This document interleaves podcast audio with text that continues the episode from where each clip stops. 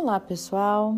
Aqui é Débora Espadoto do grupo Livros Mágicos e nós estamos lendo o grande livro do Ho'oponopono. E hoje nós vamos continuar no capítulo que fala sobre a epigenética, do continuação do capítulo anterior, tá?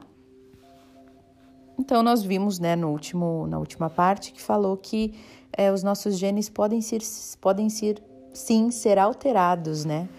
É, durante a nossa vida através da nossa maneira de viver, do nossos, dos nossos hábitos né, de saúde, de alimentação e de maneira que vivemos, de estresse e tudo mais. Então agora a gente vai continuar falando sobre isso, né? E isso, e eu vou continuar aqui nessa parte do livro. Vamos lá então. Isso corresponde às experiências feitas por Vladimir Poenon, em 1990 e depois do Instituto HeartMath na Califórnia. E essas experiências são totalmente revolucionárias. Elas demonstram que o DNA reagia imediatamente às emoções do seu antigo hospedeiro, mesmo que este último estivesse várias centenas de quilômetros afastados dali. As vibrações emitidas as vibrações emitidas pelo DNA aumentavam ou diminuíam de acordo com os sentimentos experimentados, e nem a distância e nem o tempo tinham influência alguma sobre este fenômeno.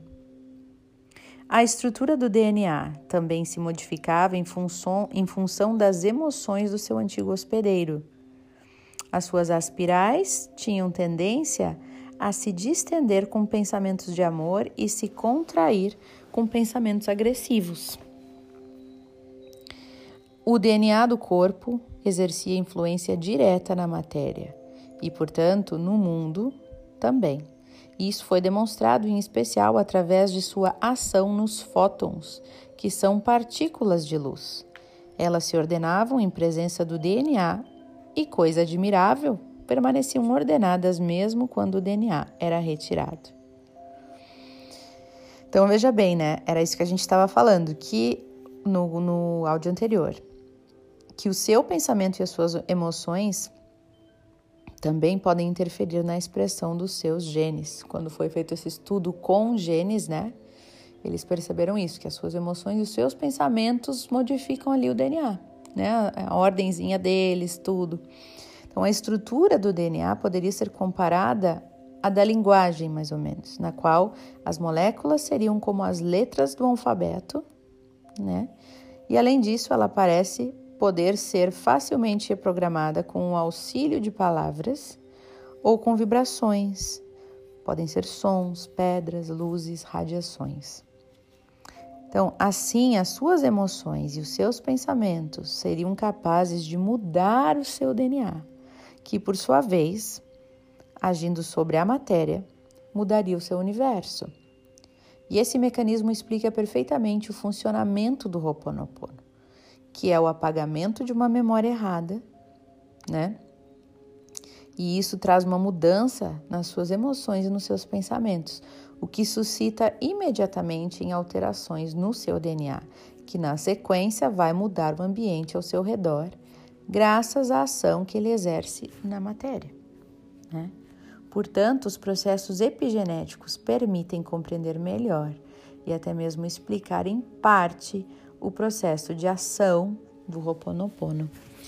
É, essa coisa da epigenética é bem interessante, né, gente? Eu li um livro, um livro uma vez, né, que falava sobre, sobre emagrecer, sobre é, comida e, e, lei da atração, né, uma, uma maneira quântica de emagrecer.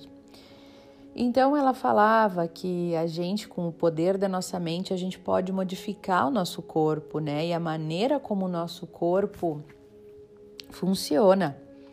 Então ela vinha dizendo que, por exemplo, a gente pode comer o que a gente quer e sem engordar ou sem a gente ter aquilo que hum, doenças e, né, ah, tô comendo muito doce e vou ter diabetes. Ah, tô comendo muito é, fumando demais vou ter câncer, né?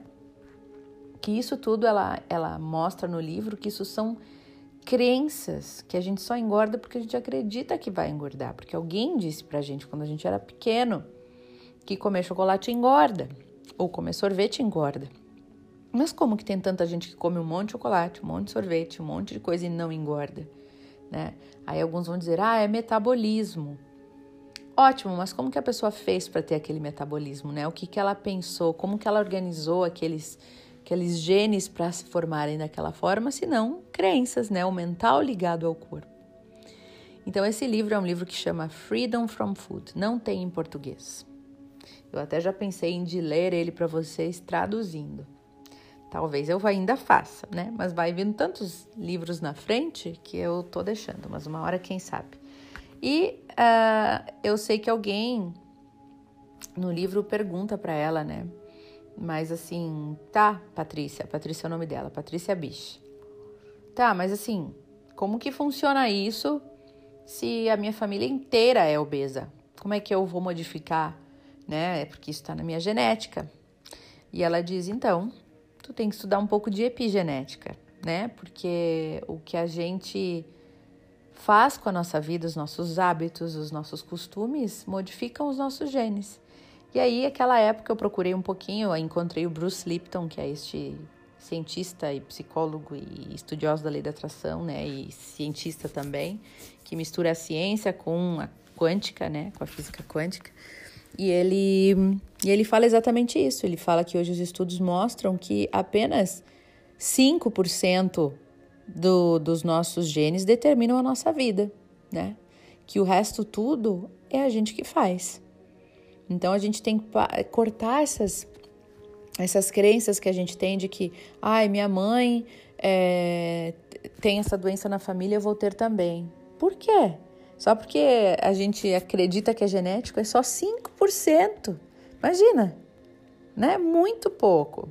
Ah, porque na minha família tem caso de é, todo mundo é gordo, então eu não, eu também vou ser, né? É tudo crença que a gente vai criando, né? Que a gente observa e ok, entra na crença. Então a gente precisa limpar essas coisas, né? A gente deve, se a gente quiser, a gente pode usar do Roponopono, e de outras técnicas também para limpar essas crenças, né? E essa essas coisas que se criaram desde pequeno. Então, um exercício que eu tenho, que eu gosto de fazer, é de tipo dar uma a perceber as minhas crenças, né? Uma das coisas que viram crenças pra gente dentro da nossa memória, dentro do nosso inconsciente, é as coisas que nos diziam quando a gente era pequeno, né?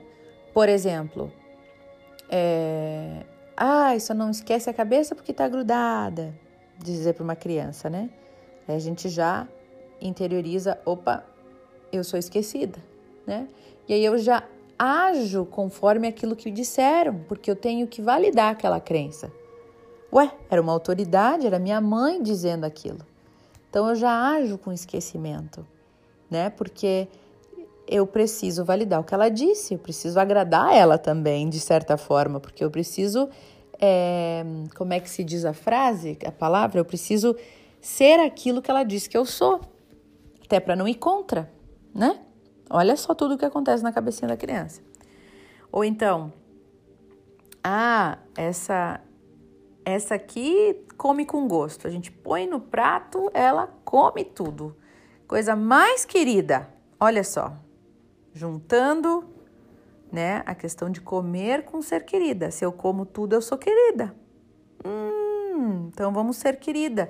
Aí fica lá, não sei por que eu como tanto a vida inteira, não sei por que eu como tudo, não sei por que eu quero comer tudo. Alguma coisa linkou com ser querida, né? Então, outra coisa que a gente eh, ouvia quando na infância, algumas pessoas, né? Não, tu não é capaz disso, larga, isso não é para ti. Hum, ok, isso não é para mim. Pronto, não é para mim. Disseram, não é, né? Então, quantas são as crenças que nos disseram quando a gente era pequeno? Então, uma coisa legal de fazer um exercício é pegar uma folha de papel, botar uma musiquinha de fundo, né? Essas que eu recomendo para vocês aí. E começar a escrever. O que, que me diziam quando eu era pequeno? Lembra, pai, o que, que meu pai falava para mim? O que, que minha mãe dizia de mim? Principalmente quando tava brigando, né? ou quando falava de mim para os outros. Que a minha professora, meus professores diziam, irmãos mais velhos, tios, tias, avós, pessoas assim que tinham alguma é, autoridade para gente. o que eles falaram, gente, geralmente é o que nós estamos aí vivendo. Geralmente, né? Aquela, aquelas pessoas que falavam, não casa, pelo amor de Deus, não casa, que só dá trabalho, só dá problema. Daí tá lá, a pessoa na vida passando trabalho com relacionamento, casa descasa, porque casar dá trabalho, né? Porque casar não é bom. Então a gente vai colocando isso na cabeça dos nossos filhos também, das nossas crianças, né? E faça esse exercício, você vai descobrir coisas sobre você, certo? Então tá, gente, esse é o nosso áudio de hoje. Eu espero que vocês tenham gostado da nossa conversa. E agora nós vamos para a nossa meditação do dia. Por favor, se concentrem em você, soltem o corpo, deitem no sofazinho, na cama, né, na mesa onde vocês estiverem, dentro do carro. Sintam-se à vontade e relaxem.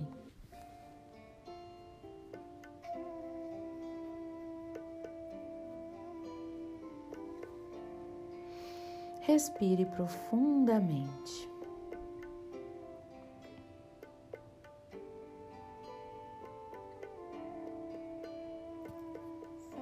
Eu sinto muito.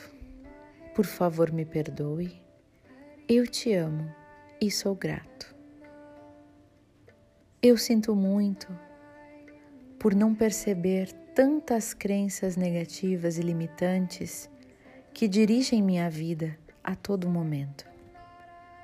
Por favor, me perdoe por eu ainda ser limitado e não perceber que sou guiado e sou dirigido por crenças de autossabotagem, por crenças de não merecimento, por crenças de abandono, por crenças de traição, por crenças de manipulação.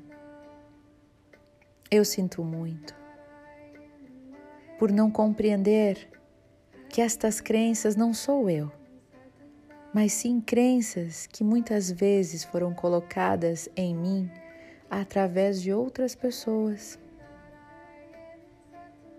Por favor, me perdoe por não saber muitas vezes como lidar com certas situações e atrair para mim momentos de extrema dificuldade. Eu sei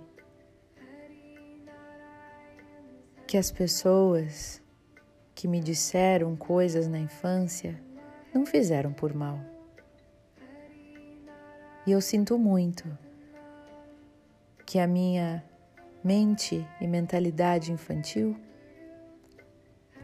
tenha registrado tais palavras com tanta força fazendo com que elas se transformassem em crenças e regras para mim até hoje. Eu sinto muito. Por favor, me perdoe.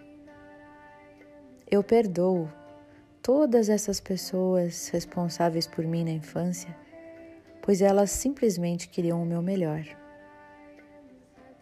E eu estou pronto para deixar essas crenças irem embora. Eu sinto muito. Por favor, me perdoe. Eu te amo e sou grato.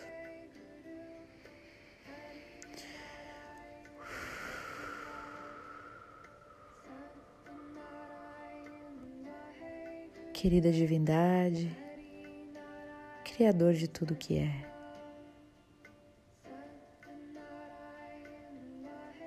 que todas essas crenças que estão no meu inconsciente, se manifestando na minha vida e atraindo pessoas, situações, circunstâncias desfavoráveis. Que essas crenças possam ser purificadas e transformadas em amor.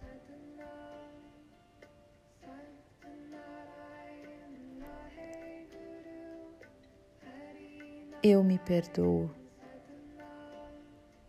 por ter vivido até aqui, dirigido por essas crenças que nem eram minhas. Hoje eu sei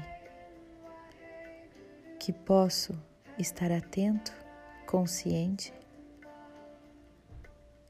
e escolher o meu próprio caminho. Eu sinto muito, por favor me perdoe. Eu te amo e sou grato. Eu sinto muito, por favor me perdoe. Eu te amo e sou grato. Eu sinto muito, por favor me perdoe. Eu te amo e sou grato. Sou muito grato, muito grato, muito grato.